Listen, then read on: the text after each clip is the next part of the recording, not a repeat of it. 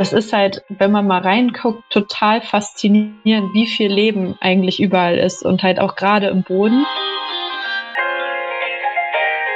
Was mich ziemlich beeindruckt hat, ist so, dass Mykorrhiza, glaube ich, eine der ältesten Symbiosen der Welt sind und auch eine der wichtigsten. Also ohne Mykorrhiza hätten Pflanzen damals im Ordovizium quasi nicht das Land besiedeln können.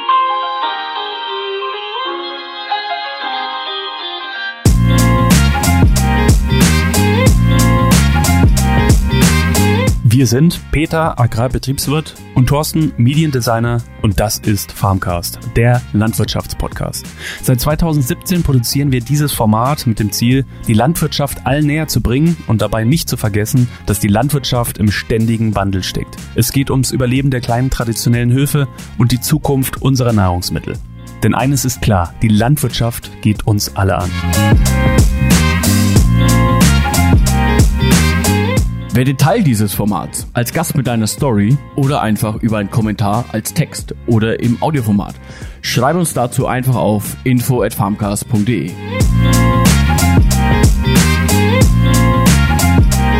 Da sind wir wieder nach einer längeren Pause. Ich bin Thorsten und das ist Peter. Ja. So, wie war deine Zeit? Viele haben vielleicht schon gedacht, äh, uns gibt es nicht mehr. Und wir sind so geändert, wie es, wie es leider ja öfters mal bei Podcasts so ist, dass die einfach mal von heute auf morgen Stille wallen lassen. Ähm, aber das wollen wir natürlich nicht. Das haben wir auch in der letzten Folge schon gesagt. Ja, unsere Zeit war ähm, stürmisch. Ja, stürmisch. Es hat sich viel verändert. Jetzt nicht vielleicht nicht Farmcast technisch, aber halt ja in anderen hinter ähm, den Kulissen. Genau, hin, hinter den Kulissen und das war letztendlich ist das auch immer noch der Grund, warum warum es einfach mit Farmcast momentan nicht so richtig vorangeht, wie man es ja eigentlich von uns in den letzten drei Jahren, dreieinhalb Jahren gekannt hat. Ja, wir haben den Thorsten ausgetauscht und den Peter. genau, wir sind neu, das ja. funktioniert alles noch nicht so gut. Genau. Ähm, nee, aber ansonsten wir versuchen uns weiterhin äh, den Podcast zu produzieren. ja, äh, ähm, ne? versuchen. Genau. Ist alles. Äh, und deshalb. Wer Wille zählt. Deshalb sind wir auch aktuell wieder mit einer neuen Folge zurück. Ja, mit einem spannenden Gespräch, mit einem spannenden Gast, aber mehr dazu jetzt.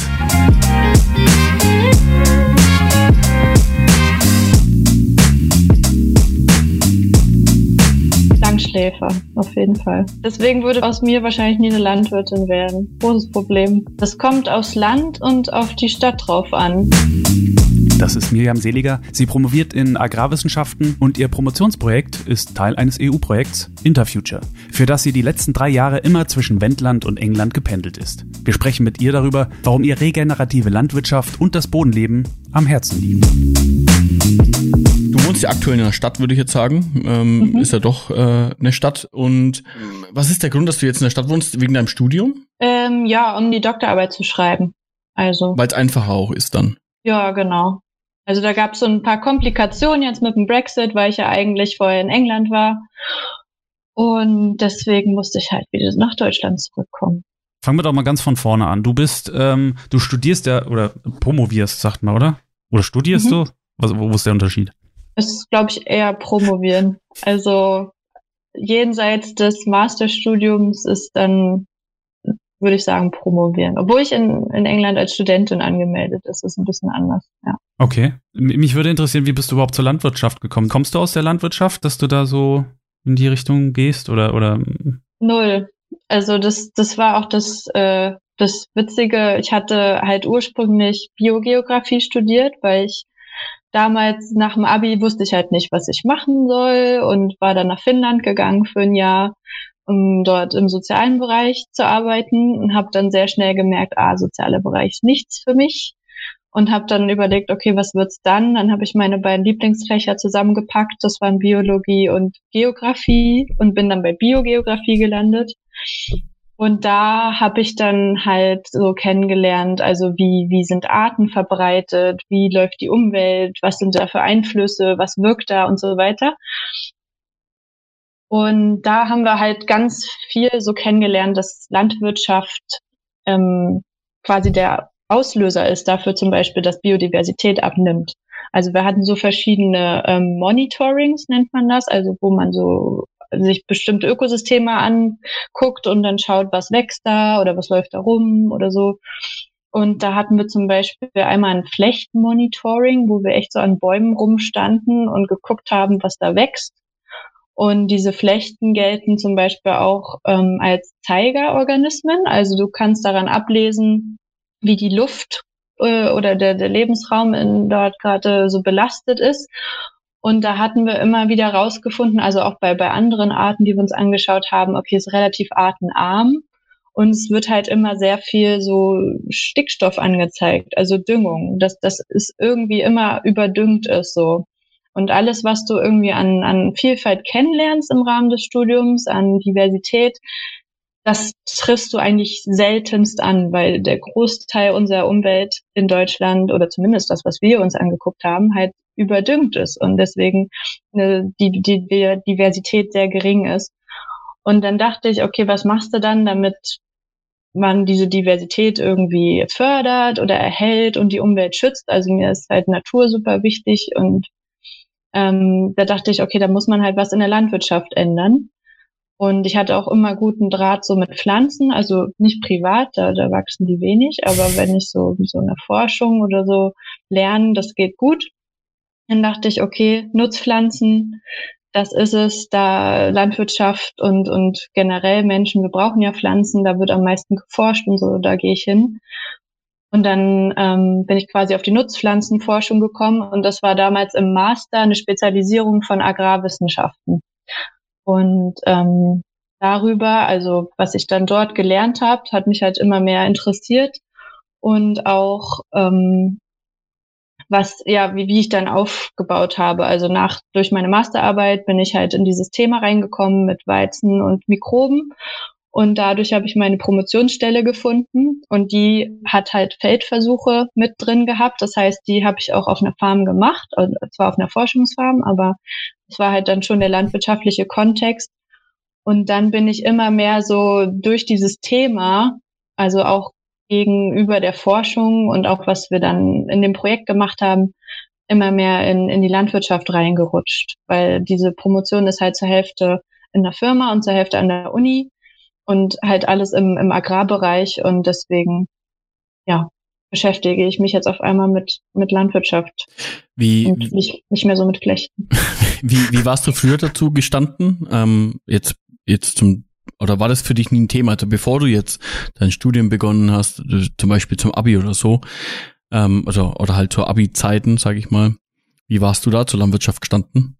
War das für dich Hatte überhaupt ein Thema? Ja hatte ich echt kein, keinerlei Bezug zu wirklich. Also äh, mein, mein Onkel ist ein Winzer, aber sonst haben wir niemanden in der Familie und mein Urgroßvater war, glaube ich, Agrarforscher, aber sonst irgendwie keinerlei Bezug dazu, wirklich auch jetzt nicht wirklich Urlaub auf dem Bauernhof oder sowas. Das heißt, du kommst eigentlich schon aus so einer Forscherfamilie, eine Wissenschaftsfamilie? Nee, nicht wirklich. Ja, das klingt so, so, so hier so schon irgendwie so cool, so ja, mein Großvater war, war Ur, Ur, oder Urgroßvater, ja, ist ja noch den besser. kenne ich gar nicht mehr. Ja. nein, nein. Das, das war, hat sich irgendwie unterschwellig vererbt scheinbar. Ja, aber jetzt bist du da so, wie du gerade erklärt hast, so reingerutscht. Ähm, dann, ja, doch, würde mich jetzt gerade interessieren, weil du hast jetzt gerade einige Punkte angesprochen, die, die bei mir schon ja auch einige Punkte aktivieren, wo ich mir denke, okay, da müssen wir mal tiefgründig drüber sprechen, was du gerade schon erzählt hast. Ähm, wie stehst du denn aktuell zur Landwirtschaft in Deutschland, sagen wir mal so? Ui, also das ist ja so gerade das, womit ich mich seit einem halben Jahr so beschäftige. Seitdem ich aus England zurückgekommen bin, versuche ich mich da irgendwie rein zu wursteln, was, was da so geht. Und ich denke mir auf der einen Seite halt immer, ja, krass, irgendwie läuft super viel falsch. Und auf der anderen Seite haben wir halt schon richtig viele Maßnahmen und, und so hier Grenzwerte und so weiter, damit es eigentlich gut laufen könnte. Aber es wird halt schon eher, ja, degradierend gearbeitet, würde ich behaupten. Also es, es geht halt viel kaputt und auf der anderen Seite gibt's ganz viel, was auch schon gut läuft oder wo, wo Leute was anders machen wollen. Ähm, deswegen, ich, ich glaube, ich kann das gar nicht so in, in einen Punkt irgendwie zusammenfassen, weil ich glaube, das ist einfach total vielfältig und auch sehr, sehr zwiegespalten in der ganzen Diskussion jetzt. Also ich glaube, es, es gibt viel Potenzial, okay. Dinge anders zu machen. Ja, das äh, gibt's überall, würde ich sagen. Äh, natürlich auch in der Landwirtschaft. So, jetzt brechen wir hier ab. Äh, das war zu heftig. Nein, Quatsch. Es kann schon sein, dass sich das noch heftig entwickelt. Ähm, ja, allgemein meinst du, ne? Ja, die Diskussion, ja, die kann ja. sich schon noch spannend entwickeln. Jetzt gucken wir mal. Ähm, jetzt habe ich den Faden verloren. Warte, vielleicht bin ich hier irgendwo. ist er zu dir rübergeflogen. Ja. Ja, das ist für, für mich jetzt halt gerade ziemlich, ähm, wie soll ich sagen, ich tue mich da gerade ziemlich schwer drüber zu sprechen, muss ich jetzt wirklich sagen. Was jetzt über die äh, Thema Landwirtschaft mm, und die ja, Entwicklung. das, was Miriam gerade gesagt hat, ja. wie, wie du auch aktuell die Situation siehst. Ähm, weil ich genau an dem Punkt bin, ähm, dass genau das für mich das größte Problem ist, persönlich. Und äh, ich da wirklich auch aktuell an dem Punkt bin, wo ich sage, ich kann das nicht mehr stemmen persönlich. Auch das packe ich nicht mehr. Und es geht halt mein, eigentlich meiner kompletten Generation jetzt so, auch meinen Eltern schon, die sagen einfach, okay, wenn sich die Entwicklungen weiterhin so auch von der wissenschaftlichen Seite entwickeln, beziehungsweise eigentlich möchte ich das anders sagen. Aktuell ist es ja eher die politische Seite, die uns ziemlich ähm, wie soll ich sagen, zu schaffen macht? Ja, zu schaffen macht, das ist, glaube ich, das wichtige Wort. Und ich bin jetzt eigentlich gerade an dem Punkt, beziehungsweise war ich jetzt vor zwei Monaten, dass ich zu meinen Eltern gesagt habe, wenn das so läuft, wie es momentan läuft, dann äh, bin ich fertig damit. Dann werde ich das auch nicht mehr weiter betreiben, weil das absolut nicht, ähm, ja, wie soll ich sagen, äh, zu meiner Person passt, ja, weil Du hast es gerade schon gesagt, es wird schon super viel äh, gemacht und gedeckelt und ähm, hier darf man nicht mehr und da darf man nicht mehr und ich bin halt keine Marionette der der Politik oder der Wissenschaft. Ähm, und ich denke, da äh, ist auch gerade das größte Problem, das wir aktuell haben, dass einfach kein Mensch versteht, weil sich auch kein Wissenschaftler vorne hinstellt und sagt, hier liegen die Probleme. Das ist alles politisch entschieden, ja, und wir kriegen das einfach von heute auf morgen aufgedrückt und äh, kein Mensch versteht, warum es so ist. Es wird einfach gesagt, es ist so. Also ich kann es nicht nachvollziehen, wo aktuell die Entscheidungspunkte liegen, weil es kein, also für mich keinen Bezug gibt zu dem, wo die Probleme liegen. Also was, was meinst du jetzt direkt mit dem, wie es läuft, kann es nicht weiterlaufen? Also du hast gesagt, ähm, wir haben ein Nitratproblem, hast du ja gerade eigentlich direkt auch angesprochen. Wir haben mhm. ein Problem, dass dass wir letztendlich ähm, dafür verantwortlich sind, so wenn man zumindest hinstellt, dass die dass die Artenvielfalt abnimmt. Ähm, dann haben wir, sind, haben wir noch das dritte Problem, was mir gerade so spontan noch einfällt, dass wir ja auch noch für die, ähm, äh, wie soll ich sagen, für den Klimawandel ein Stück weit verantwortlich gemacht werden. Aber wenn das so ist, ganz ehrlich, dann mache ich es nicht mehr. Ist so, weil es ist alles schlecht. Und Nahrungsmittel sind letztendlich, die Nahrungsmittelproduktion ist ja scheinbar aktuell, aktuell überhaupt kein Diskussionspunkt. Wir wollen scheinbar keine Nahrungsmittel. Naja, es ist nicht immer alles schlecht. Es ist auch nicht immer alles schwarz oder weiß. Es gibt auch. Ja, schon, aber so geht's mir und meiner Generation. Also das ist jetzt gerade, glaube ich, ganz klar geworden. Das ist sehr schwer glaub, für mich darüber zu sprechen gerade. Ich merke, du bist total emotional. es, ist, es ist ein hochemotionales Thema. Und, ähm, und das ist, glaube ich, halt das, was mir jetzt gerade so im Zusammenhang mit der regenerativen, regenerativen Landwirtschaft aufgefallen ist, dass halt irgendwie klar landwirtschaftliche Emissionen und Bodendegradierung und Artenvielfaltverlust und so, da ist einfach viel ähm, verursacht worden. Und das, das hat, da hat jetzt keine Einzelperson dran Schuld oder nur die Landwirt und Landwirtinnen oder sonst was, sondern es ist ja das komplette System, was sich da jetzt seit 60, 70 Jahren entwickelt hat mit diesem ganzen abhängigen ähm, Landwirtschaftssystem so. Also diese ganze Input kontrollierte Landwirtschaft, bei der wir einfach Abhängigkeit überall erzeugen, damit wieder mehr zugeführt wird. Und ich glaube, da sehe ich jetzt gerade die Chance, dass wir davon wegkommen. Und das meinte ich eigentlich mit dem, was, was schon da ist. dass es einfach Systeme und Forschung und Leute und, und Organisationen gibt, die diese Sachen anders machen wollen. Und wir haben schon etliche Studien oder, oder Datenlagen, die sagen, Landwirtschaft ist auch die Lösung. Man muss es halt nur anders machen. Also man muss halt weg von diesem, was jetzt gerade dominant ist, also diese konventionelle Form, die ja in Deutschland irgendwie halt klar über Jahre sich äh, ausgebreitet hat und super effizient, ich sage jetzt mal effizient, aber es ist noch nicht super effizient, ähm, sich entwickelt hat, um halt diese Nahrungsmittel herzustellen. Aber klar müssen wir weiter Nahrungsmittel herstellen. Ähm, und es gibt ja halt wirklich Methoden, mit denen wir das können, die aber weniger degradierend sind, also die weniger zerstören und im Gegenteil, die sogar halt die Chance darstellen, um zum Beispiel Emissionen einzufangen oder zu reduzieren und Boden wieder aufzubauen, um Vielfalt zu erschaffen. Und ich glaube, das muss jetzt aber erstmal durchsickern, damit das umgesetzt wird und es nicht mehr heißt nur so, was sollen wir denn machen? Alles ist falsch, sondern äh, es muss irgendwie gesagt werden, hier guck mal, das kann man auch machen. Und das ist, könnte cool werden irgendwie. Ich, ich, ich sorry, Thorsten, aber ich muss da noch einen Satz dazu sagen. Ich glaube, aktuell ist einfach die, die Strategie die falsche, die gefahren wird. Mhm. Das ist einfach, also es geht ja nicht nur mir so. Ähm, es ist einfach so, ähm, hier, Punkt eins, zwei, drei, so, fertig. Es versteht keiner, warum es so ist. Also wenn ich jemanden frage von meinen Berufskollegen, der sagt, und ich frage den, äh, was, was steckt da dahinter, was ist das Ziel, was ist der Grund dafür, dass es, mhm. momentan sind wir einfach in einer extrem schwierigen Situation ähm, von äh, politischen Veränderungen. Ist so. Wie, was wir die letzten drei, vier Jahre mitgemacht haben, ähm, ist schon extrem. Der, der Wandel ist extrem. Da merkt man ja auch daran, dass einfach extrem viele Betriebe aufhören. Das ist ja auch ein Grund, warum wir keine Tierhaltung mehr haben. Äh, ist ganz klar nur deswegen. Also zumindest der größte Punkt ist deswegen, weil es einfach nicht mehr ging. Und alles andere ist momentan halt ähnlich. Also ich denke mir momentan, warum soll ich eigentlich noch Pflanzen anbauen? Eigentlich äh, brauche ich das gar nicht mehr tun, weil ich kann es ja letztendlich nicht mehr tun.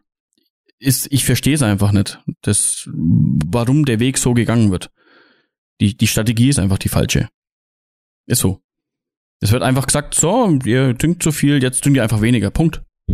Es versteht keiner, warum. Ja. Da fehlt der komplette Hintergrund für, für, für uns eigentlich. Ist so. Also, das ist, was ich so schade finde, dass es halt, klar, das, das sind halt die direkten Anweisungen, die scheinbar ohne Background vermittelt werden, weil klar, die, die Datenlage zeigt es halt wirklich einfach, was, was durch die konventionelle Landwirtschaft oder dadurch, wie viel wir produzieren, wie wir es produzieren, was da so, so ähm, halt nebenbei produziert wird, halt Emissionen und Boden und Kram. Und ähm, dass es halt so nicht weitergehen kann, ist, glaube ich, allen klar. Und ich glaube, wir müssen so ein bisschen aus diesem Schuldmodus raus, was halt durch diese Mediengewalt irgendwie sehr prominent ist, weil das wird ja ganz klar irgendwie da so vermittelt.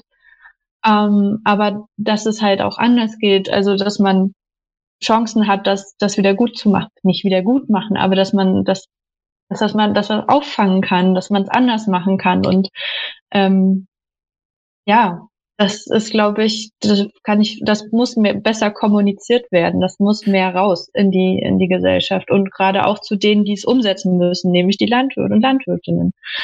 Äh, grundsätzlich will ich sagen, ich bin eigentlich äh, wirklich ein Freund der Wissenschaft. Äh, manche sehen das ja so ein bisschen äh, vielleicht negativ. Ja, äh, letztendlich, man sieht ja, was bei der Corona-Pandemie jetzt so als äh, Beispiel da so rauskommt. Der eine sagt das, der andere sagt das. Äh, äh, die einen verschwören sich dagegen oder nicht. Ähm, grundsätzlich denke ich schon, wenn man sich zusammentut, wie du, denke ich mal, auch eigentlich damit, glaube ich, zusammengefasst sagen willst, wenn die Wissenschaft einfach hilft, der Landwirtschaft besser zu wirtschaften, auch äh, die Natur besser dadurch zu schonen, ähm, denke ich schon, dass das ein gutes Team sein könnte. Auf jeden Fall. Aber dafür muss halt erstmal diese Kommunikation hergestellt werden und die läuft ja absolut nicht. Das, das ist, ist, halt das Problem. Was, was jetzt. Es ist auch gut, dass, ja. dass auch du das so siehst, weil ich, ich wüsste mal, wo ich mich äh, hinwenden soll. Wenn ich jemanden frag, der mir, äh, du hast, ich muss noch mal einen Satz zurückgehen. Du hast vorhin gesagt, was sich da die letzten 70 Jahre aufgebaut hat.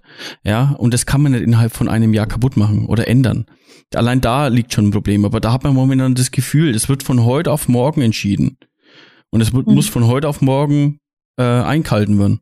Das geht nicht. Du, das, du kannst ja nicht einfach mal 70 äh, Jahre was man, was man einfach gemacht hat, das wurde ja auch von der Politik und von der äh, Wissenschaft aufgebaut. Wir, wir sind schon immer Marionetten letztendlich. Die Landwirtschaft wird schon immer politisch geleitet. Wir sind ja auch staatlich organisiert, komplett. Wir sind von der Ausbildung bis hin äh, zur, zur Umsetzung staatlich organisiert. Also da, da läuft für mich, für mich schon an, da läuft es an allen Enden falsch. Mhm. Weil wir bisher auch nur das getan haben, was uns gelehrt wurde. Ist so. Ich habe auch noch in der Schule gelernt. Ähm, ich auch, ja. Äh, dass äh, Thorsten, wenn, wenn du noch einmal einen blöden Kommentar herhaust, da komme ich rüber. Okay. Ähm, ich habe auch noch in der Schule gelernt, äh, dass ich den Ertrag steigern muss und dass der Ertrag in, mit den Faktoren eins, zwei, drei, vier gesteigert wird. Ja? Weil das die einzigste Möglichkeit ist, ähm, das wirtschaftlich zu gestalten. Ist so. Und jetzt wird mir einfach gesagt, so, hier ist einfach der Deckel. Punkt. Du kannst jetzt so und so viel darfst du noch düngen, aber was danach passiert, darfst du einfach nicht mehr. Die Betriebe haben sich aufgebaut, die, die haben eine gewisse Flächenausstattung, die haben eine gewisse, äh, ähm, gerade die tierhaltenden Betriebe, die haben ja irgendwo bisher, die wurden ja genehmigt, ja, die Tiere pro mhm. Fläche, ja, und jetzt von heute auf morgen stehst du da und weißt nicht mehr, was du mit deiner äh, Gülle machen sollst. Ja, das geht nicht. Du, das, das, das kann nicht innerhalb von zwei Jahren passieren, sowas. Das ist, ich, ich habe damit abgeschlossen eigentlich schon persönlich. Ich, das geht nicht und meiner ganzen Generation geht's eigentlich so. Es stehen alle eigentlich davor, eigentlich vor einem Trümmerhaufen, den sie sich anschauen, warum habe ich das eigentlich überhaupt jemals angefangen und warum habe ich das jemals gemacht. Das ist eigentlich jeden Tag nur noch eine, eine Frustaktion. Jetzt vielleicht nicht mhm. jeder Tag, aber die grundsätzliche Situation ist so. Mhm. Und das ist auch nicht der richtige Weg, das zu ändern.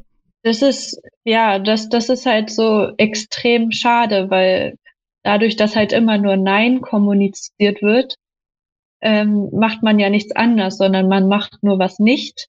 Aber man muss ja auch gezeigt kriegen, was man anders machen kann.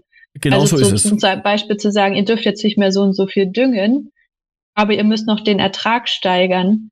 Das sind ja irgendwie, ja, wie soll denn das gehen?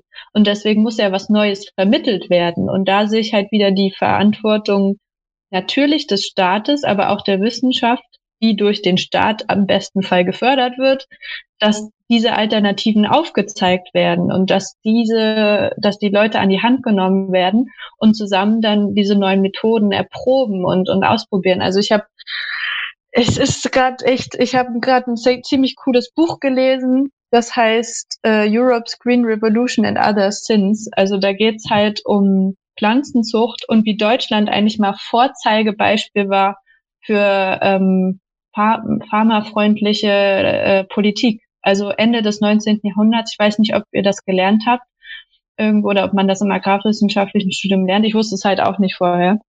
Dass halt Deutschland Ende des ähm, 20. Jahrhunderts super vorbildlich war, weil es total viele Institutionen gab, die mit den Bauern Pflanzensorten entwickelt haben, um Standort angepasste äh, Sorten zu entwickeln. Und warum hat man das damals gemacht? Vor allen Dingen, um die Leute vom Kommunismus fernzuhalten, damit die Kleinbauern nicht auf die Barrikaden gehen. Und deswegen hat man sich um die gekümmert. Und dann irgendwann kam halt die Wirtschaftskrise und dann spielt auf einmal Geld eine Rolle und so weiter. Und auf jeden Fall gab es halt diesen, diesen Ansatz schon mal, dass es, dass sich halt Wissenschaft und, und Landwirtschaft zusammen ge gearbeitet haben, um gut effizient zu arbeiten, um standortgetreu zu arbeiten und so weiter.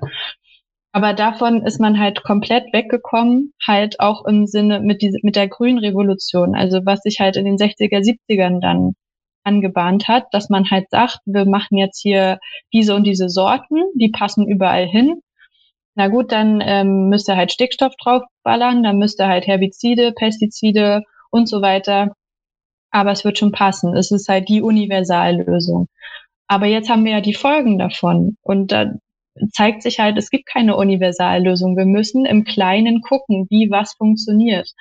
Und dafür braucht es halt Institutionen, dafür braucht es Beratung, dafür braucht es Kommunikation, Kooperation, ähm, die es halt einfach gerade mal nicht mehr gibt, glaube ich, weil es überall wird halt da vom Staat her Gelder gestrichen.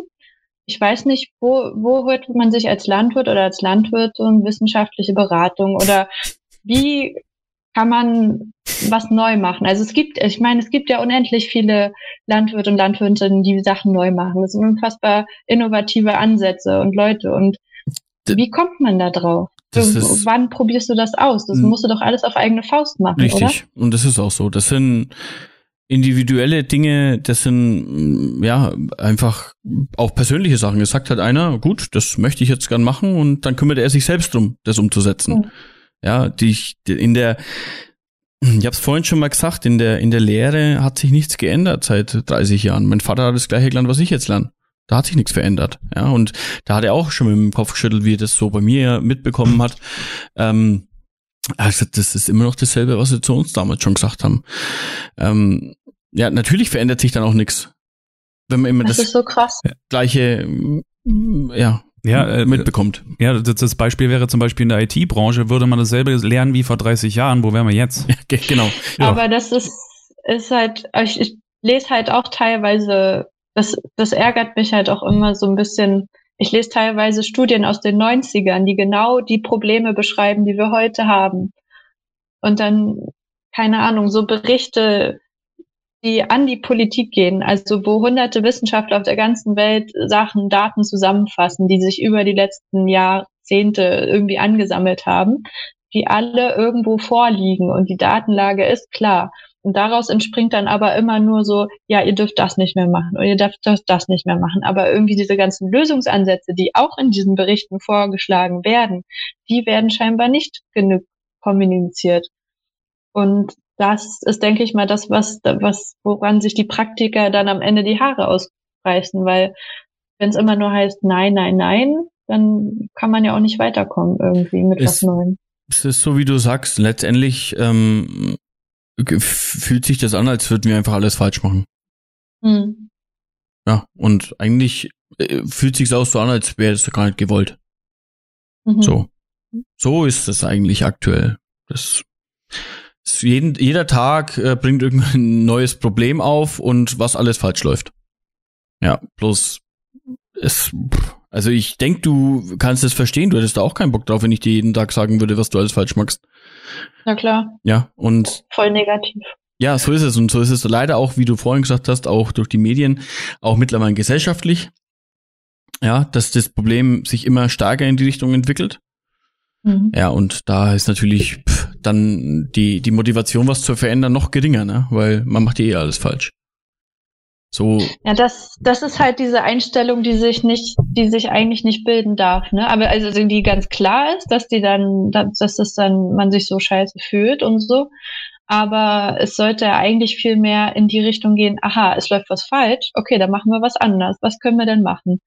Und dann gibt es ja tatsächlich diese Form, also wahrscheinlich ist das jetzt auch viel zu dogmatisch, was ich da behaupte. Aber mir kommt jetzt halt zum Beispiel diese ganze regenerative Landwirtschaft und schonende Bodenbearbeitung kommt mir halt wirklich so als, als Lösung daher, weil da gibt's halt echt gute Ansätze und es ist ja auch bekannt, dass Boden CO2 speichert und so weiter und dass dort halt die, die äh, Schlüsselfunktionen liegen, um die wir uns gerade kümmern müssen. Was jetzt gerade diese grüne Revolution, die ich da angesprochen hatte, die halt diese krass industrialisierte Landwirtschaft eingeleitet hat in den 60ern, 70ern, ähm, soll jetzt laut dieser quasi dieses neuen Zweiges oder nicht neu, aber immer mehr aufkommenden Zweig eine, eine braune Revolution heißen also, dass man jetzt Richtung Boden geht und sich darum kümmert. Weil in dem Boden halt so viele Funktionen liegen und Schlüsselfunktionen, um die wir uns kümmern müssen, ähm, dass da ein ganz neuer Fokus gesetzt werden muss. Ja, genau. Du hast äh, eben angesprochen mit, ähm, ähm, mit den Böden und so, dass es CO2 speichert und schon da Bodenbehandlung und so. Aber mhm. ähm, ist das vielleicht auch das Problem der Landwirtschaft, dass sie so ein bisschen unter Druck stehen, diesen Leistungsdruck, dass das vielleicht auch äh, wiederum ein bisschen einschränkt, natürlich in der Ernte, Ernteausfälle bringt, weil du den Boden schon da behandelst? Sehe ich das falsch? Nicht unbedingt. Im Gegenteil. Also ich habe jetzt Berichte aus den USA gehört, wo es irgendwie eine Dürre gab oder Starkregen oder Hagel und die Leute, die ihren Boden schon bearbeiten, die hatten die besten Ernten ever und ihre Nachbarn sind flöten gegangen. Also und ich hatte auch in meinem Seminar neulich war ein Bauer aus Hessen, der hat gesagt, er hat genau die gleichen Erträge wie seine konventionellen Nachbarn und so. Und er macht keinen Flug mehr, er düngt kaum noch. Er macht vielleicht alle paar Jahre mal ein bisschen Herbizid oder sowas. Aber das ist ja auch so diese, diese Denkweise, glaube ich, dass wir diese Erträge, die wir jetzt steigern müssen und die wir halten müssen und die wir haben und so weiter, dass wir die nur auf diese Art irgendwie erzielen können. Aber es geht halt auch anders, scheinbar. Aber das wird, warum auch immer, nicht verbreitet. Da liegt letztendlich, liegt da ähm, das schon ein Stück weit das Problem dann einfach, weil es wird halt einfach nicht kommuniziert. Ja. Es werden einfach nur Punkte gemacht und du hast es ja selber auch schon so erkannt gerade. Es ist ja schön, dass du das ähnlich siehst. Naja, ich, ich also ich habe mich da ja jetzt auch nur hingewuselt, weil ich diese Wörter immer mal wieder gehört habe. Also ich war halt vor einem Jahr auf einer Veranstaltung ähm, in Hamburg gewesen, von Greenpeace organisiert, wo halt alle möglichen Leute zusammengekommen waren, also, also sowohl Landwirte und Landwirtinnen als auch Wissenschaftler, Startups, Großhändler, Leute, denen Supermärkte gehören und irgendwie. Und da war halt auch so meine Kernmessage Kommunikation einfach, weil alle haben irgendwie gesagt, ja, sie fühlen sich missverstanden, ähm, der Konsument entscheidet und es wird irgendwie nur so top-down-mäßig kommuniziert. Aber es muss halt irgendwie auf Augenhöhe passieren. Und gerade ja in der in der Landwirtschaft glaube ich wäre das gut, wenn wenn da mehr ankommt, was von dem, was zum Beispiel die ganze Zeit erforscht wird. Und das ist ja, glaube ich, das große Problem jetzt auch mit der Wissenschaft, dass halt zum einen natürlich auch, wie in allen anderen Systemen, immer mehr erwartet wird, mit immer weniger Zeit, mit immer weniger Geld, mit immer weniger Leuten. Und das andere Problem ist, was dann daraus entspringt, wird in englische, komplizierte mhm. Artikel verpackt, zu denen man vielleicht noch nicht mal Zugang hat. Also wenn ich jetzt zum Beispiel keine Uni-Lizenz hätte oder so, könnte ich die meisten wissenschaftlichen Studien gar nicht lesen, weil die, weil du da irgendwie Zugangsdaten brauchst oder Geld bezahlen musst oder sowas.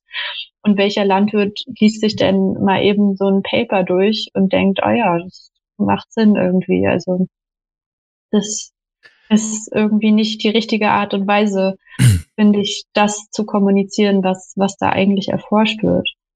Beziehungsweise für die Wissenschaft macht Sinn, weil es muss halt kompliziert sein und komplex, weil du irgendwie jahrelange Studien hast und äh, Details, die du irgendwie verpacken musst, aber für den, für die es am Ende relevant wird, für die muss es halt anders kommuniziert werden. Und da glaube ich, haben auch halt viele Wissenschaftler und Wissenschaftlerinnen auch keine Zeit für, weil sie auch immer mehr und äh, ja produzieren müssen und immer weniger ähm, eigentlich Zeit für solche Art Kommunikation haben. Also darf ich noch kurz einspringen mit Kommunikation, da möchte ich noch was sagen. Und zwar ist Kommunikation, man glaubt, ist nicht der Schlüssel zu allem. Ne?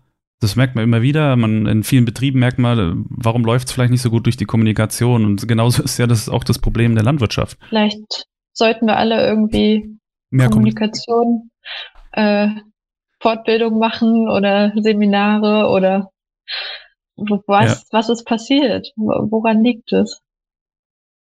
Das wäre interessant. Ja. Aber zurück zu deiner äh, ja, persönlichen wissenschaftlichen Arbeit auch. Du hast äh, uns in der umfangreichen E-Mail ja auch geschrieben, was du selbst so getrieben hast. Du bist ja auch ein bisschen auf der Welt rumgekommen. Hast du auch gerade schon mal in ein paar Sätzen erzählt.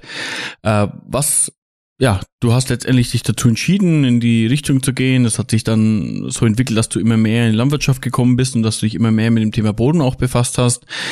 Und ja, was hast du die letzten Jahre dann da so für Erfahrungen machen dürfen? Wo warst du so unterwegs und was, so, was war auch dein wissenschaftlicher Weg so? Also das Ursprünglich hatte ich das Projekt angefangen, weil ich in der Masterarbeit schon mal was gemacht hatte mit Weizen und Endophyten, also mit Pflanzen, äh, Mikroben, die in den Pflanzen leben und dadurch ähm, gewisse Vorzüge irgendwie den Pflanzen bringen, also zum Beispiel halt Mykorrhiza, die im Boden mit ähm, Pflanzen Symbiose eingehen und dadurch die Nährstoffe mehr aufnehmen können. Und deswegen könnte man im Idealfall zum Beispiel weniger Dünger brauchen. Das wurde schon in ganz vielen Studien gezeigt, aber unter Feldbedingungen, unter Umweltbedingungen ist das halt immer noch so eine Sache. Und deswegen wird da auch immer noch geforscht und halt zum Beispiel auch im Weizen, der halt großflächig angebaut wird auf der ganzen Welt und super wichtig ist. Und da haben wir Feldexperimente gemacht in Nordengland. Also meine Uni ist in, in Newcastle und dafür bin ich jeden Sommer dorthin gefahren und sonst war ich den Rest des Jahres, also sechs Monate im Wendland, wo eine Firma war, für die, die auch bei diesem Projekt mitgemacht hat. Die produzieren diese Mykorrhiza, weil halt der Gedanke ist, dass man in Böden, wo es keine Mykorrhiza mehr gibt, wodurch auch immer, ähm, die wieder hinzufügen kann. Und so könnte man das zum Beispiel auch in der Landwirtschaft machen. Und das haben wir dann dort oben in England im Weizen getestet und auch andere Düngemethoden und zwei verschiedene Sorten und auch mit und ohne Pestiziden und so weiter. Und das war ganz spannend, weil ich da ganz viel Feldarbeit halt leisten durfte. Das ist immer das Coole, wenn man ähm, so sieht, wie, wie wirklich da draußen die Pflanze wächst. Also du bist halt dabei, wenn es gesät wird, dann gehst du da irgendwie fünfmal im Sommer durchs Feld und guckst an, wie sich die Krankheiten entwickeln oder auch nicht. Ähm, und, und guckst, wie, wie grün die Pflanzen sind, was du am Ende erntest und dann ähm, auch habe ich am Ende zum Beispiel mir das äh, Getreide angeguckt, was wir da für Qualitäten haben und so weiter. Und das war total spannend.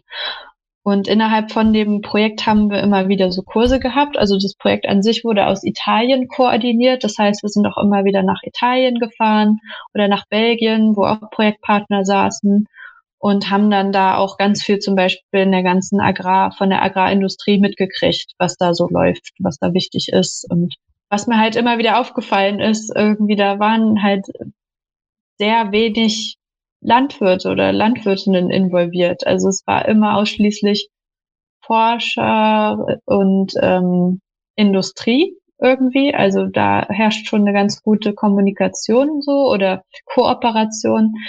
Aber es ist immer noch ein bisschen wenig, finde ich, dann beim, beim, ähm, beim Landwirt oder bei der Landwirtin am Ende so mhm. gelandet.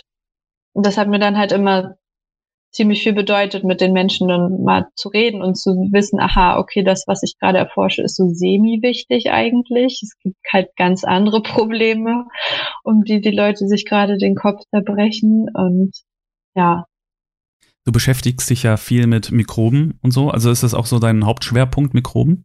Ja, also ja? es geht um Pflanzen-Mikroben-Wechselwirkungen, in speziell halt Mykorrhiza-Pilze. Die kennen wir, glaube ich, alle irgendwie aus dem Bio-Unterricht irgendwann mal fürs, als Musterbeispiel der Symbiose.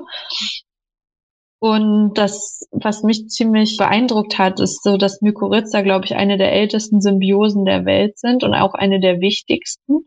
Also ohne Mykorrhiza hätten Pflanzen damals im Ordovizium quasi nicht das Land besiedeln können, weil die noch keine richtigen Wurzeln hatten und deswegen mit Pilzen in Symbiose gegangen sind, sodass sie zum Beispiel Phosphor oder Stickstoff aufnehmen können. Und heutzutage sind die überall, diese Pilze eigentlich ähm, und gehen halt mit allen möglichen Pflanzen in Symbiose. Über 80 Prozent der, der aller Pflanzenfamilien gehen damit ähm, in diese Symbiose. Und ähm, die sind halt wirtschaftlich sehr wichtig, weil Pflanzen dadurch halt gesünder werden, mehr Nährstoffe aufnehmen können, in, je nachdem, welchen Umweltbedingungen und auch welche Pflanze das ist und auch welche Pilze dadurch, dass sie halt diese Vorzüge haben, ähm, hat sich da auch so ein Wirtschaftszweig draus entwickelt, wo man eventuell Mykorrhiza ähm, anwenden kann, damit die mit der Pflanze quasi in Symbiose gehen und dadurch man weniger düngen kann oder weniger Pestizide braucht, weil die Pflanze einfach gesünder und stärker ist. Heißt das, die Mykorrhiza wird dann an die Pflanze angepasst oder sucht man Pflanzen, die zur Mykorrhiza passen? Oder wie muss man sich das vorstellen? Geht das auch mit jeder Pflanze, also Symbiose ein oder wie muss ich mir das vorstellen? Das ist eine extrem gute Frage, weil das ist genau die Krux bei der ganzen Sache. Es gibt halt Pflanzen oder in speziell Sorten, die sind eher Mykorrhiza abhängig und dann gibt's welche, die brauchen gar keine. Und dann gibt's welche, die sagen, äh, die, die, da sind die Mykorrhizen dann eher parasitär. Also die dann mehr Zucker in dem, zu dem Pilz geben. Also der, der Pilz sitzt da in der Wurzel und entzieht der Pflanze quasi Zucker und im Austausch kriegt die Pflanze Wasser, Zink, Phosphor, Stickstoff, so. Und das ist aber halt so ein Kontinuum. Also je nachdem, wie viel die Pflanze liefert, desto mehr gibt auch der Pilz und so weiter. Und da ist jetzt, was ich jetzt so mitgekriegt habe in den letzten Jahren in der Forschung, die Tendenz, dass wir sagen, wir wollen in der Pflanzenzucht mehr dahin gehen, ähm, dass diese mikrobiellen Interaktionen gefördert werden, weil es halt so viele Vorzüge davon gibt. Und das sind nicht nur Mykorrhiza, es gibt auch Bakterien oder andere Pilze, die da total ähm, vorteilhaft sind. Und auf der anderen Seite gibt es dann natürlich auch Produkte, die diese Mikroben verwenden, damit diese bestimmten ähm, Vorzüge irgendwie auftreten und so weiter. Und das halt unter, halt häufig auch unter dem Schirm der Nachhaltigkeit, weil es ist ja natürlich und deswegen ähm, so kann man das dann auch anwenden und so weiter. Wie muss ich mir die vorstellen? Also ich jetzt als ähm, jemand, der aus der Stadt kommt, denke mir jetzt so Pilz, okay, ist das jetzt so, sieht das aus hier so wie so ein Fliegenpilz oder ist es eher so eine Bakterie, die da rumhüpft, also so mehr in die Richtung, also jetzt mal ganz dumm, äh, oder ist das irgendwie so weißes Zeug, was so wie so Wurzeln ausschaut oder irgendwie so auf meinem Toastbrot, was gerade schimmeln anfängt oder wie muss ich mir das vorstellen? Das sind auch alles, auch alles Pilz, also der, der hm. Schimmel ist jetzt keine Mykorrhiza, aber der Fliegenpilz glaube ich schon, ja. Nee, ähm, aber das ist, das Ding ist bei diesen arbuskulären Mykorrhiza heißen sie, also die sind in der Wurzel und die können ohne die Pflanze nicht leben quasi, die brauchen die Pflanze. Und ähm, deswegen gibt's die jetzt nur so als, als Pulver, als Wurzelpulver, weil du brauchst diese Wurzeln und da drin sitzt der Pilz. Du kannst die auch in künstlichen Systemen erzeugen, also so in so Medien, Nährmedien. Aber da weiß man dann nicht, ob die dann auch so effizient sind, beziehungsweise auch bei den Wurzelpulvern weiß man nicht genau, okay, passt das jetzt zu der Pflanze, wo ich das einsetzen möchte. Und deswegen ist das ein ziemlich kompliziertes Terrain eigentlich, weil je nach Umweltbedingungen und Symbiosepartnern kann das ganz anders aussehen, als man das ursprünglich geplant hat mir macht es echt einen Eindruck, als würdest du dich ziemlich gut auskennen. Und um sich auszukennen, muss einem das ja auch schon irgendwie Spaß machen, kann ich mir vorstellen, sich da wirklich genau mit auseinanderzusetzen. Wie äh, bist, bist du auf die Pilze genauer gekommen? Also ich stelle mir das, mag jetzt, äh, wenn ich jetzt irgendwas esse, esse ich jetzt ungern Pilze, aber das wäre vielleicht das Letzte, worauf ich kommen würde, mich mit Pilzen auseinanderzusetzen. Ist halt doch schon ziemlich speziell. Ja? Genau, speziell. schon sehr tief in der Materie. Ja. Ja, aber, aber wenn man sich da einmal reinklingt, also ich hatte das, wie gesagt, über die Masterarbeit damals schon ähm, erfahren, sind Pilze und Mikroben einfach überall. Und ich hatte auch mal bei einem Vortrag, ging es so weit, dass jemand behauptete, ja, wir sind eigentlich nur die Vehikel von, von Mikroben. Also die Welt wird von Mikroben beherrscht und wir transportieren die eigentlich nur. Das ist halt, wenn man mal reinguckt, total faszinierend, wie viel Leben eigentlich überall ist und halt auch gerade im Boden. Es gibt ja immer diese schöne, äh, dieses schöne Bild, irgendwie ein Teelöffel Boden enthält mehr Mikroben als Menschen auf der Welt und so. Und ähm, gerade diese Mykorrhiza-Pilze, weil es halt so eine uralte Symbiose ist und so omnipräsent oder so und was das alles für Interaktionen hat mit dieser Pflanze über diese Jahrmillionen von, von Evolution, das ist irgendwie total faszinierend, finde ich, sich damit zu beschäftigen und, und auch, ja, was, was die alles können. Also zum, können auch zum Beispiel das Immunsystem der Pflanze triggern so dass die Pflanze resistenter wird gegen Krankheiten oder sowas. Oder jetzt habe ich gerade gelernt zum Beispiel, dass Pflanzen eigentlich auch Mikroben essen, also durch die Wurzel die aufnehmen und dann denen die Nährstoffe entziehen und dann wieder ausscheiden, um den anderen Mikroben zu sagen, Leute, kommt mal zu der Pflanze, jetzt äh, hier gibt's was zu essen. Also das ist extrem krass, was da alles abläuft. Es gibt, gibt was man halt nicht sieht. ja. Es gibt doch das größte Lebewesen auf Erden, ist das nicht irgendwie in Brasilien so ein großer Pilz, der unterirdisch irgendwie wächst oder irgendwie sowas? Oder in Ich glaube in Kanada. Oder, ja. ja. oder da, ja. Mhm. Also irgendwie so, Ja. mh. krass, ne? Also Pilze beherrschen die Welt.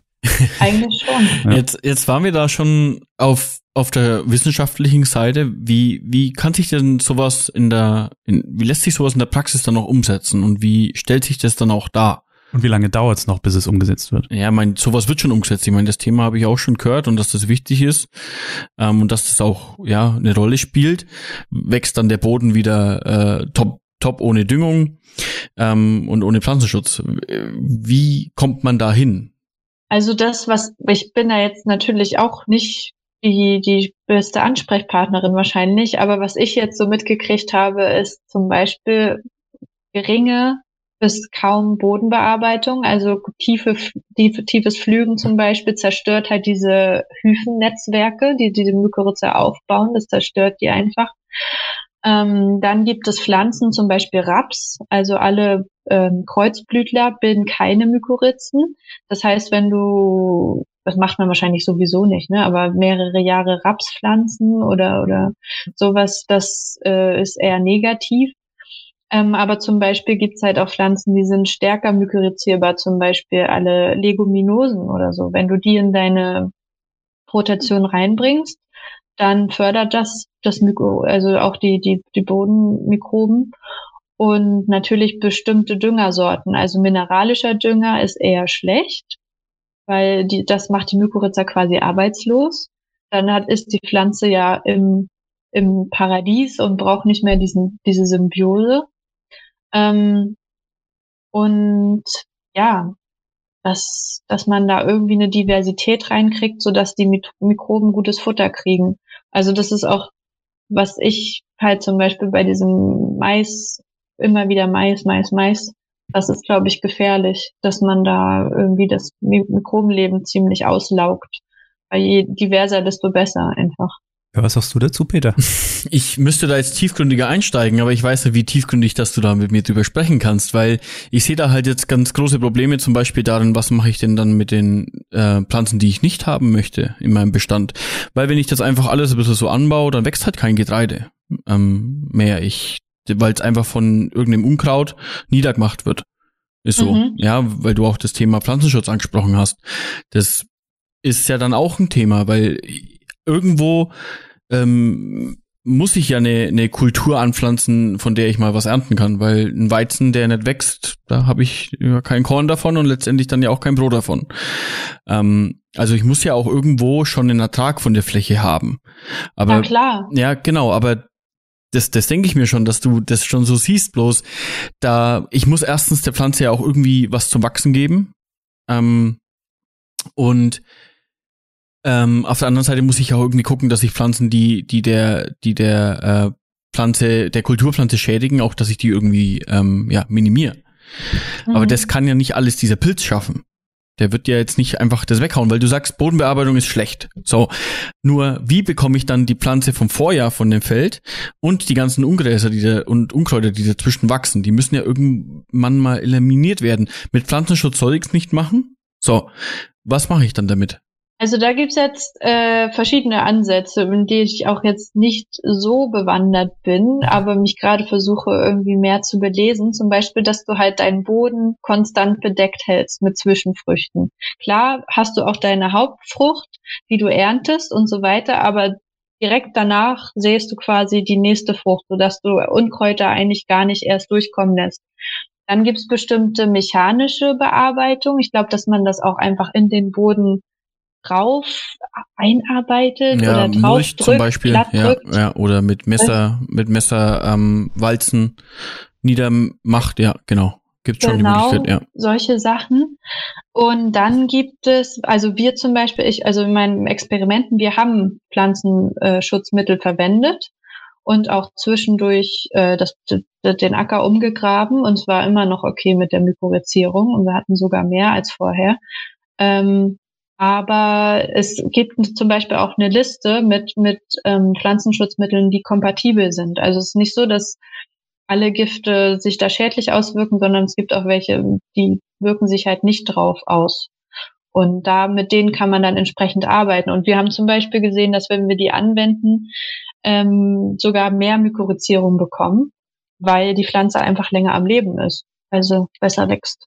Pflanzenschutz, habe ich das richtig verstanden, muss nicht immer schlecht sein? Mhm.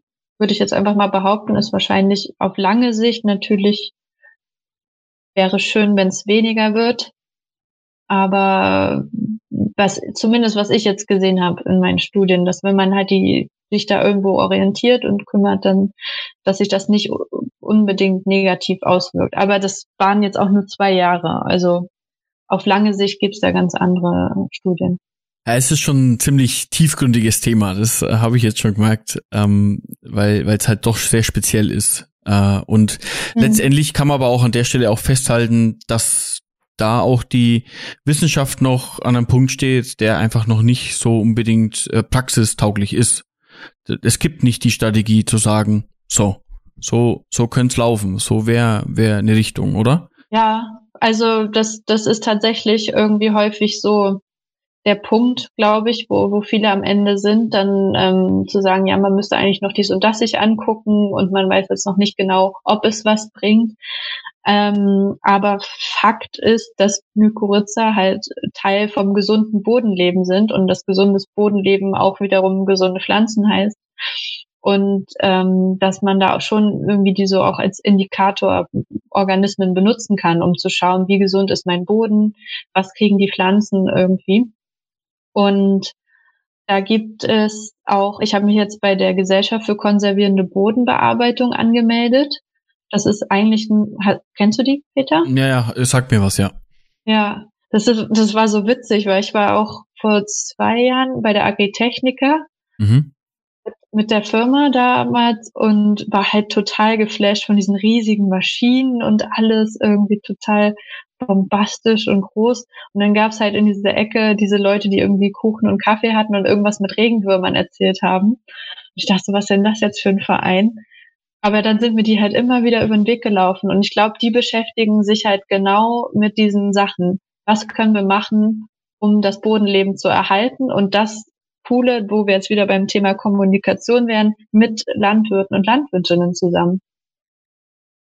Das ist, glaube ich, finde ich, so ein idealer Fall von wegen, hier, es gibt Alternativen und wir schauen uns das jetzt zusammen an und wir, wir arbeiten da Wissenschaft und, und Landwirte Schulter an Schulter irgendwie. Ja, es ist gut, dass es so, solche Initiativen gibt, ja. Mhm. Weil das, wenn keiner anfängt, dann wird's eh nix, ne? Ja, genau. Also mal schauen, was, was die so machen. Ich mhm. habe mich da jetzt, wie gesagt, gerade erst. Aber wie äh, Agritechnica, da waren wir doch auch vor zwei Jahren, ne? Ich glaube schon, ja. Ich glaube, ja. letzte Mal, wie die war, oder? Ja. Lass ja, uns stimmt. da nicht begegnet sind. ja, ich war auch so fasziniert von den großen Maschinen, so die Räder und so. Pff. Ja. Hammer. Heftig. Ja. ja, ähm, Äh, ja. Es ist halt so, wir, wir müssen ein bisschen aus der Wissenschaft auch nochmal rauskommen. Ach nee, ich finde es eigentlich ganz schön. Ja, wir können auch da bleiben, nur wenn wir da noch tiefer reingehen, wird es irgendwann, glaube ich, mal schwierig zuzuhören. Also für ja. die, die vielleicht nicht ganz so ganz so Kasten tiefgründig halt okay. hm. das auch interessiert. Ähm, ich fand es ja jetzt nicht schlecht deswegen. Ähm, aber es soll ja auch noch äh, interessant bleiben. Deswegen versuche ich das auch gerade irgendwie zu, zu verstehen, wie, wie, wie kann man sich das halt auch vorstellen. Deswegen habe ich auch die, die Frage halt gerade gestellt, wie, wo, wie ist das wirklich auch in der Praxis vielleicht umsetzbar? Aber da haben wir ja gerade schon drüber gesprochen, dass, dass, dass da halt an der Stelle auch noch nicht so direkt die äh, Strategie halt auch gibt. Ja, also ich meine, das ist, du hast es ja vorhin schon selbst gesagt, es gibt immer den Feldversuch, es gibt immer die Wissenschaft, es gibt immer den Laborversuch, aber wie es dann draußen auf dem Feld ähm, ist, ist es halt immer ganz was anderes. Das weil mhm. viele Umweltfaktoren halt auch eine Rolle spielen, die ihr in eurem ähm, ja, wissenschaftlichen Versuch einfach von grundsätzlich schon mal sagt, okay, den lassen wir gleich mal weg. Der, der ist jetzt ausgemerzt in irgendeiner Form zum Beispiel, dass zu wenig Wasser da ist, ähm, dass zu viel Wasser da ist und solche Sachen, die, die könnt ihr ja relativ einfach und gut steuern und einfach sagen, okay, unter der Bedingung ist es so und in anderer Bedingung ist es so, aber dass draußen halt das immer total differenziert ist, ist halt oft das Problem. Mhm. Heißt das dann wiederum, dass eigentlich die Politik der Punkt wäre, das dann wirklich in die Landwirtschaft reinzubringen? Oder wie siehst du das, Miriam? Klar, die Kommunikation, aber woran denkst du, was fehlt oder was müsste sein, damit das mal wirklich umgesetzt wird? Also, naja, die Frage ist jetzt, hm. was heißt umsetzen im, im, praktischen Sinne, weil es sind ja einfach Pilze, die da hm. sind oder nicht und genau. sie werden wahrscheinlich da sein, wenn du deinen Boden so und so be bearbeitest. Genau. Und was, glaube ich, äh, Schlüsselfaktor wäre, wäre, dass man irgendwie diverser arbeitet. Also andere weg vom mineralischen Dünger irgendwie kommt oder den stark reduziert und, und mehr fördert, dass wir diversere Anbausysteme haben, wo dann diese Organismen auch vorkommen äh, und ihren Beitrag leisten. Da sind wir, finde ich, momentan nicht unbedingt in der Richtung unterwegs, weil organischer Dünger ist ja momentan das allerletzte, was es gibt. Ähm, so ist es zumindest gefühlt, weil der ist ja komplett gedeckelt, aber mit mineralisch darf ich ja natürlich noch obendrauf immer noch mehr geben. Ja, so sind zumindest momentan halt die, die Sachlagen. Ja, wie gesagt, ich habe deswegen ja auch mit der Tierhaltung aufgegeben, weil einfach der organische Dünger ähm, ja gefühlt nur noch Abfall ist und so, man hat manchmal das Gefühl, das ist ähm, so ein Endprodukt, was kein Mensch will, aber es ist halt da und wir müssen es ja irgendwo hin ja, tun. Ich würde es mir jetzt nicht ins Gesicht schmieren. Und ähm, aber du sagst ja eigentlich ganz was anders. Also die, die ich frage mich, wo das dann herkommt. Ja, warum ist mein organischer Dünger gedeckelt? Ja, ich darf nur eine gewisse Menge organisch ausbringen, aber obendrauf mineralisch geht natürlich noch. Ja, das ist für mich nicht nachvollziehbar dann. Scheint, es ist, glaube ich, hängt damit zusammen, vielleicht mit den Dosen, also dass du halt mineralischen Dünger wahrscheinlich besser dosieren kannst als organischen. Würde ich nicht oder? sagen. Ich kann ja, hm? nee, auf, auf einen Liter genau sagen, wie viel Stickstoff ich ausbringe. Ich habe ja eine Untersuchung, muss ich ja drei oder viermal das Jahr, muss ich meine Gülle ja genauso untersuchen, wie auch den, der, also ich habe da ja genau die Werte, die ich habe. Und ich kann ja auch genau festlegen, wie viel Menge ich ähm, auf eine gewisse Fläche ausbringe. Hätte ich nicht gedacht, dass hm. so, so heftig. Äh es ist so. Und beim, beim mineralischen Dünger ist es ja genauso. Den, den kann ich auch nur genauso ungenau verteilen wie Gülle letztendlich auch. Ja, weil den künstlichen Dünger werfe ich ja auch mit ziemlich weit äh, werfenden Schaufeln äh, durch die Gegend. Und der ist ja letztendlich auch dann gleichmäßig. Und bei der Gülle ist es ja selber. Also ich kann die eigentlich sehr genau dosieren.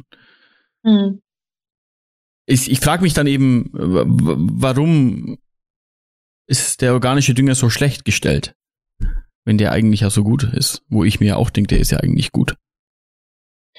Naja, also die Sache bei dem Mykorrhiza ist ja wirklich, dass es ist jetzt nicht wirklich nur der mineralische Dünger, der da ähm, Einfluss hat. Also eigentlich, sobald du Dünger aufs Feld schmeißt, gehen die halt irgendwie runter, weil die Pflanze sich ja dann ihre Nährstoffe anderweitig holt, ähm, über die, die, die direkte Wurzel quasi.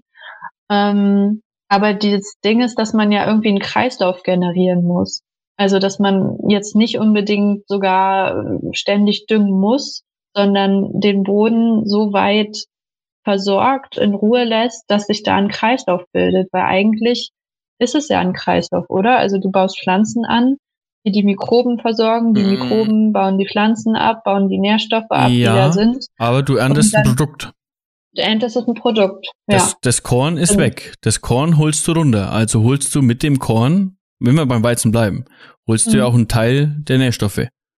Mhm. Genau. Und ich, ich muss da noch mal kurz zurückkommen. Die, es hat sich ja nicht umsonst so entwickelt in den letzten 50 Jahren in der Landwirtschaft, weil letztendlich wir als Landwirt haben die letzten seit ich eigentlich schon immer, seit ich das weiß und seit mein Vater das weiß, haben wir so gearbeitet, dass ich sage, okay, ich habe einen gewissen Ertrag, bleiben wir beim Weizen, ich hole so und so viel ähm, Tonnen vom, von der Fläche runter.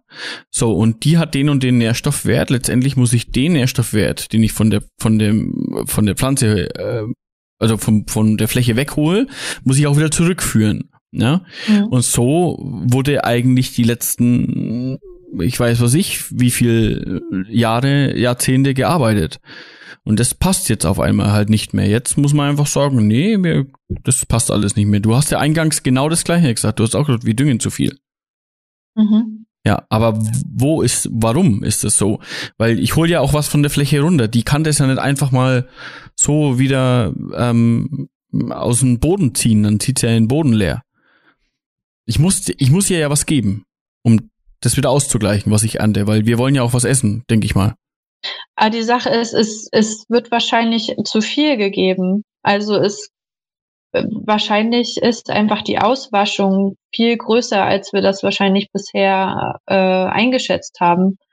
Also dass halt durch den Boden zum einen Stickstoff in, in die Luft entweicht und zum anderen halt auch ins Wasser und das gleiche mit dem Phosphor, der ja auch im Boden gebunden wird und dadurch nicht mehr mobilisiert werden kann von der Pflanze und deswegen immer wieder reingedrückt werden. Also ich hatte da einmal ein Gespräch mit Landwirten, die meinten, die haben genug Phosphor im Boden für die nächsten vier Generationen. Die brauchen da eigentlich gar nichts mehr draufpacken. Und deswegen halt dieser Ansatz mit, wir holen uns jetzt Mikroben, die diesen Phosphor wieder verfügbar machen. Weil das, das ist ja halt der Grundgedanke auch von, von Mykorrhiza. Ja, aber da, da sehe ich einfach, ja, das Ding, es hat sich ja auch nicht grundlos so entwickelt, wie wir wirtschaften. Es ist mhm. ja nicht so, dass wir einfach mal gesagt haben, das machen wir jetzt so, sondern es hat ja auch Grundlagen dazu gegeben oder es hat sich ja auch über Jahrzehnte so entwickelt. Mhm. Auf Grundlage von dem, dass man merkt, was gut funktioniert und was nicht gut funktioniert. Und ich finde, das kann man ja also sagen, dass das alles falsch war. Ja, das, sonst wären wir ja nicht hier und könnten keine Pflanzen anbauen. Ne? Also, weil du sagst, es wäscht sich zu viel aus äh, oder es wäscht sich mehr aus, gut, dann ist die einzigste äh, ähm, Möglichkeit, weniger Stickstoff zum Beispiel zu düngen, aber die Auswaschung bleibt ja gleich. Also ist halt umso weniger natürlich auch für die Pflanze äh, verfügbar, klar. Ist dann so. Und dementsprechend werden auch die Erträge sinken, wenn wir so halt weiter uns bewegen, das in dieser Abwärtsspirale, in der wir aktuell ja einfach sind. Also du meinst weniger düngen, ähm, das, was jetzt gerade gemacht wird, wird einfach auf Dauer zu Einbüßen in der Ernte führen? Ja, natürlich, ganz klar. Also da bin ich überzeugt davon. Okay. Das klingt hart. Also wir haben harte Zeiten vor uns, so wie du das jetzt gerade hier es wird sich mit Sicherheit wieder ändern, weil man, das hat man ja auch in den umliegenden Ländern schon gemerkt, dass die ja auch wieder ihre äh, Gedanken geändert haben, weil sie einfach gemerkt haben, okay, wenn wir weiterhin so wirtschaften mit 20 Prozent Abschlag zum Beispiel, dann ja, wird halt einfach, wächst halt einfach irgendwann nichts mehr. Dann können wir die Lebensmittel nicht mehr so günstig produzieren, wie es die Gesellschaft möchte. Sie ist aber nicht bereit, mehr zu zahlen. Also kaufen wir es aus dem Ausland zu, wo wir äh, überhaupt keinen Einfluss drauf haben, wie es produziert wird. Das ist dann die einzigste Möglichkeit. Gut, dann haben wir keinen Einfluss mehr drauf. Hast du nicht das Gefühl, dass es trotzdem grundsätzlich einen gewissen Umschwung in der Gesellschaft gab, so mehr zu Bio und äh Nee, da wird ja nicht gekauft. Wieso? Die, die zwei, drei Prozent, die Bio gekauft werden, die also ich, ich habe schon das Gefühl, dass im Supermarkt immer mehr Bio angeboten wird ja. und ich muss auch ehrlich sagen, ich greife schon ein bisschen mehr dazu als vorher. Aber dann, dann guckst du dir die Statistik mal an. Als Landwirt, von meiner Sicht das jetzt zu sagen, kannst du momentan nicht machen, weil du deine Produkte nicht losbekommst. Die kauft dir keiner ab. Die Molkerei kauft sie nicht, weil sie voll ist. Ja, die sagt, mhm. wir kriegen nur unsere Palette aktuell los. Ist halt leider so. Ich kann es ja auch nur sagen, so wie es, so wie es ich halt mitbekomme. Ich, ich, bin ja auch in der Sparte unterwegs und in, in, im, im Pflanzenbereich ist es geht wieder nur, wenn du wirklich eine Nischenprodukt entwickelst und halt sagst, okay, ich gehe vielleicht auf das Thema Direktvermarktung oder ich entwickle mein eigenes Produkt, dann kann das schon wieder interessanter werden. Aber wenn du sagst, ich produziere jetzt äh, Biomilch zum Beispiel, wird's, ist es momentan in der Lage schon nicht so einfach, da eine Molkerei zu finden. Echt? Das hätte ich jetzt nicht erwartet. Ist aber also so. Ich habe auch das Gefühl, dass es eigentlich immer mehr zunimmt. Aber also so ist es halt. Es ja, ich denke ich auch. Das wird doch eigentlich, wenn sie ja mehr gekauft wird, muss doch auch mehr gebraucht werden. Und wenn mehr angeboten wird, ist ja auch irgendwo die Nachfrage da, nicht? Wie, hm. wie gesagt, ich kann halt nur von der Seite, und das ist jetzt nicht ein Thema, hm. was fünf ja. Jahre alt ist. Ne? Ja, das klar. ist ein Thema, was aktuell eigentlich halt immer noch Stand der Dinge ist. Dass, dass das halt, ich bekomme halt immer wieder diese Meldungen mit, dass halt ein Betrieb ist, der sagt, nee, ja, er, er war jetzt Bio oder ist jetzt Bio oder will Bio machen, aber er sagt, letztendlich hat er halt keinen, der, der jetzt zum Beispiel die Milch dann abnimmt oder halt egal welches andere Produkt. Es gibt mit Sicherheit Produkte, wo das äh, besser geht und wo es auch interessanter ist. Mhm. Aber es gibt auch Bereiche, wo der Markt einfach das nicht abnimmt, was produziert werden könnte. Aber Bio ist nicht unbedingt ja das äh, Problemslösung, finde ich. Das, äh, da gibt's ja auch andere Probleme. Ich, ich hatte jetzt speziell gedacht, Bio ist vielleicht so auch so ein bisschen Ausweg aus der Landwirtschaft, um die Landwirtschaft so ein bisschen ja, vielleicht regenerativer zu machen. Ich meine, die düngen ja auch nicht jetzt mit den äh, gesündesten Dingen vielleicht, die für die Natur jetzt am besten sind, Kupfer so pflanzenschutztechnisch oder so. Deswegen denke ich, müssen wir auch weg von diesen ganzen äh, so oder so, also Bio oder nicht. Also, sondern irgendwie müssen wir uns ein neues System zusammenbasteln, was alle Aspekte verbindet. Also das halt schauen wir, was, was können wir irgendwie mit dem Boden machen, was können wir für Pflanzensorten nehmen, ähm, was können wir für Dünger machen, können wir den reduzieren, können, müssen wir Pestizide verwenden, vielleicht nur alle fünf Jahre, müssen wir flügen, vielleicht weniger. Und das ist ja aber dann auch wieder total standortspezifisch, wo hm. wir wieder halt wären bei diesen mehr Zusammenarbeit, dass man schaut, was ist jetzt in diesem System gerade dran und, und was, was können wir da machen? Und dieses, ja, ganze Bio oder konventionell, ich glaube, es gibt noch so viel dazwischen irgendwie und wir haben inzwischen so viele verschiedene Tools irgendwie angeboten, auch aus, aus anderen Systemen, die wir irgendwie anwenden können und da kann man sich irgendwie, glaube ich, das Beste rauspicken und das dann irgendwie umsetzen. Ja, aber da braucht es natürlich wieder eine Strategie, die irgendwo äh, herkommen muss. Da sind wir wieder beim Thema wie am Anfang. Es muss ja, ja irgendwo hingehen dann. Es, es, und es, ich merke ja auch schon die Forschung oder die Wissenschaft, wo du unterwegs bist. Es ist ja nicht aktuell an dem Punkt, dass man sagt, ja, wenn wir es so machen, dann funktioniert das ganze Thema. Es ist halt auch sehr komplex. Und hm. das braucht ganz einfach ja auch Zeit. Momentan meint man, man muss ja das alles von heute auf morgen umsetzen. Da kommen wir nicht mit und es ist auf hm. jeden Fall, glaube ich, ein sehr langsamer Prozess. In der Geschwindigkeit. ja. Ja. ja. ja. Ist so. Ja. Das, es geht auch nicht schneller, meiner Meinung nach. Das äh, kann man nicht von heute auf morgen einfach über Köpfe hinweg entscheiden. Das ist ein Prozess, der in den Köpfen erstmal ankommen muss. Und es bringt ja nichts, jemand eine Vorgabe zu geben und zu sagen, äh, das darfst du nicht mehr. Aber was ist denn die Alternative? Ja, beziehungsweise ein Landwirt ist ein selbstständiger Unternehmer er muss aus seinem eigenen Willen raus das Arbeit, äh, erarbeiten. Aber da sind wir doch auch wieder genau bei dem Punkt, ähm, was wir am, ziemlich am Anfang ja noch hatten. Es gibt Landwirte, die äh, Alternativen machen, die vielleicht nicht bio sind oder konventionell, sondern wie die äh, Miriam ja gesagt hat, so dazwischen drin, die halt vielleicht versuchen, gewisse Dinge einfach zu kombinieren, um für sich persönlich den richtigen Weg zu genau. finden. Ja? Das sind aber halt sehr wenige. Ja. Also das ja. ist ja nicht die breite Masse. Aber, aber die müssen Masse werden. Die müssen sich zusammenschließen und das irgendwie ja, genau. rausbringen. Ja. Das wäre cool.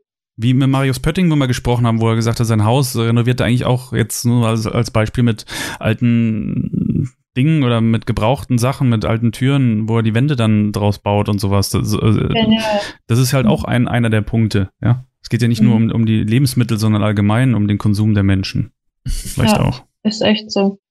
Ich habe auch neulich gedacht, irgendwie, das ist ja auch so unfair, was halt die ganze Zeit an Fläche versiegelt wird, ne, und zugebaut wird und so weiter, wo jetzt auch die Landwirtschaft wieder ein bisschen oder wahrscheinlich sehr viel in die Bredouille gezogen wird und dafür jetzt kompensieren muss, weil da ja noch mit offenem Boden gearbeitet wird. Toll. Also macht was mit dem Boden und was dann irgendwie verbaut wird oder so, der ist, der ist halt weg, kann man nichts mehr machen. Und deswegen ist, glaube ich, nochmal so zusätzlich jetzt Druck da, auf der Landwirtschaft, dass sich dort was ändern muss. Hm. Die Flächen werden weniger und dann steht die Landwirtschaft noch unter Druck, äh, ähm, wie soll ich sagen, den Boden besser zu behandeln und da wiederum Einbüßen zu machen. Das drückt natürlich unheimlich auf Dauer. Ja. Ja. Es ist ein äh, schwieriges Thema. Ja. Ja, es ist so. Ich kann aber eins versprechen, eine Lösung finden wir hier heute definitiv nicht. Mit, mit Sicherheit nicht, weil das, das einfach ein Prozess ist, der auch länger dauert. Das, das kann man nicht einfach mal in einem Gespräch Nein. sich ausdenken oder überlegen. Eine Frage, die ich immer sehr gern stelle, ist so, was du dich, was du dir eigentlich ähm, wünschst so für die Landwirtschaft. Ich würde mir also jetzt gerade akut Peter, würde ich mir mehr Hoffnung wünschen. Ne, Peter? Weil du so, so hoffnungslos wirkst und das macht mich auch total fertig. Ja. Ja, mich auch. Positive Energie und ähm, Für den Peter. sorry. Und ich wünsche mir mehr Diversität. Ich würde mir auch mehr Hoffnung wünschen.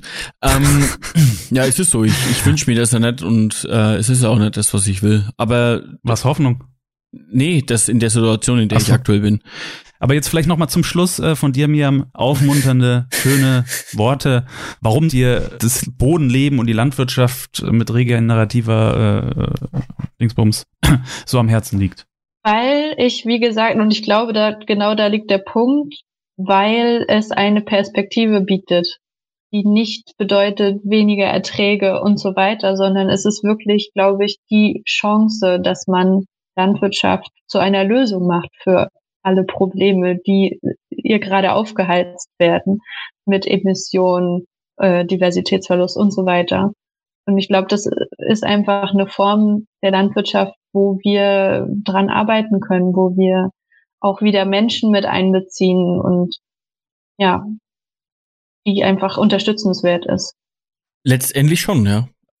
Schön, äh, Miriam, dass du bei uns warst, dass du uns Einblick in dein Leben der Landwirtschaft gegeben hast und äh, welche schönen Abschlussworte uns du noch mitgegeben hast, um vielleicht mal ein bisschen positiv zu denken. Und da denke ich ganz fest an Peter. ja, vielen Dank. Danke, dass ihr mich eingeladen habt und zugehört habt. Gerne. Hat mir Spaß gemacht.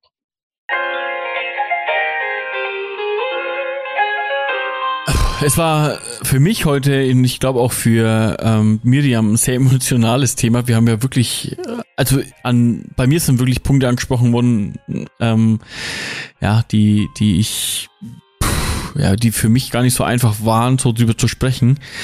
Ähm, ich glaube, Miriam ging es ähnlich. Ich glaube, der, der Austausch war für beide Seiten ganz gut, auch mal die andere Seite zu sehen. Ich glaube auch, Thorsten, du hast ja heute ein bisschen den Zuhörer übernommen. Ich war klar ein, ein äh, bisschen teilweise äh, netterweise abgelenkt von den, wie soll ich sagen, wissenschaftlichen äh, Gegebenheiten der Mikrohitzer. Mikrohitzer. Mikrohitzer. Nee, ähm, es war interessant zuzuhören, vor allen Dingen zu sehen, wie emotional der Peter doch. Äh, also man, man hat ja sein Gesicht, man sieht ja im Podcast hier nicht sein Gesicht, aber das war ist schon seltener Anblick, so muss ich schon sagen, so diese Emotionalität wo ich immer denke, so, was, was ist, was, was geht in ihm vor? Was tut er jetzt als nächstes?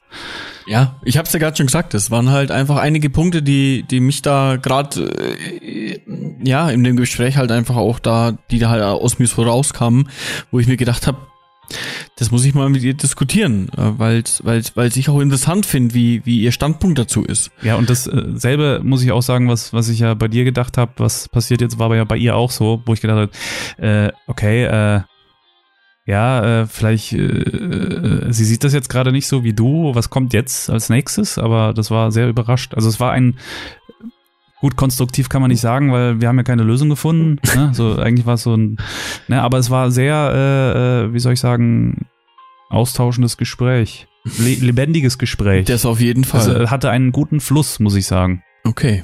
Nicht? Ja, doch. Ich, ja, es, naja. Ein emotionales Gespräch hat meistens einen guten Fluss und ich fand gut, dass wir auch beide offen für die andere Seite halt auch waren und sich das mal angehört haben, ohne jetzt hier irgendwie die, die Fronten zu klären, verhattet äh, ja, zu ja, haben. Genau. Das ist ja, glaube ich, das, was du äh, befürchtet hattest.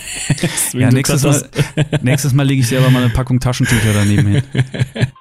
ja, so schlimm war es ja jetzt auch nicht. Nein. Ähm, Oder ein Eimer, um die Tränen da rein genau. zu. Nee, okay. Ähm, ich denke, ähm, danke nochmal, Miriam, für das tolle Gespräch. Äh, wir haben es ja schon gesagt. Die nächste Folge gibt's auch irgendwann. Ja, mit Sicherheit. Ja, also wir, wir arbeiten daran. Äh, jetzt schon. Genau. wir arbeiten jetzt schon. Äh, diese Folge ist die, die nächste Folge.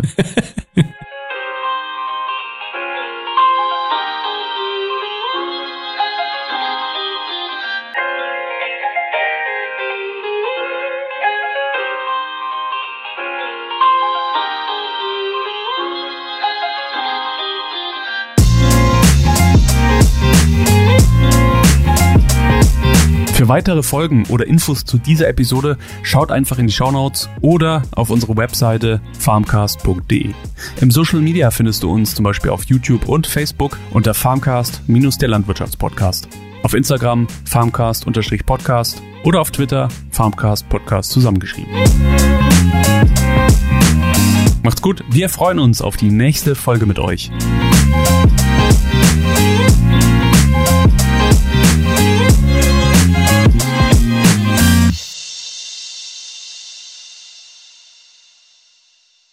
Ach ja, bevor wir es vergessen, lass uns doch noch eine Bewertung da. Da, wo es geht und da, wo du uns hörst.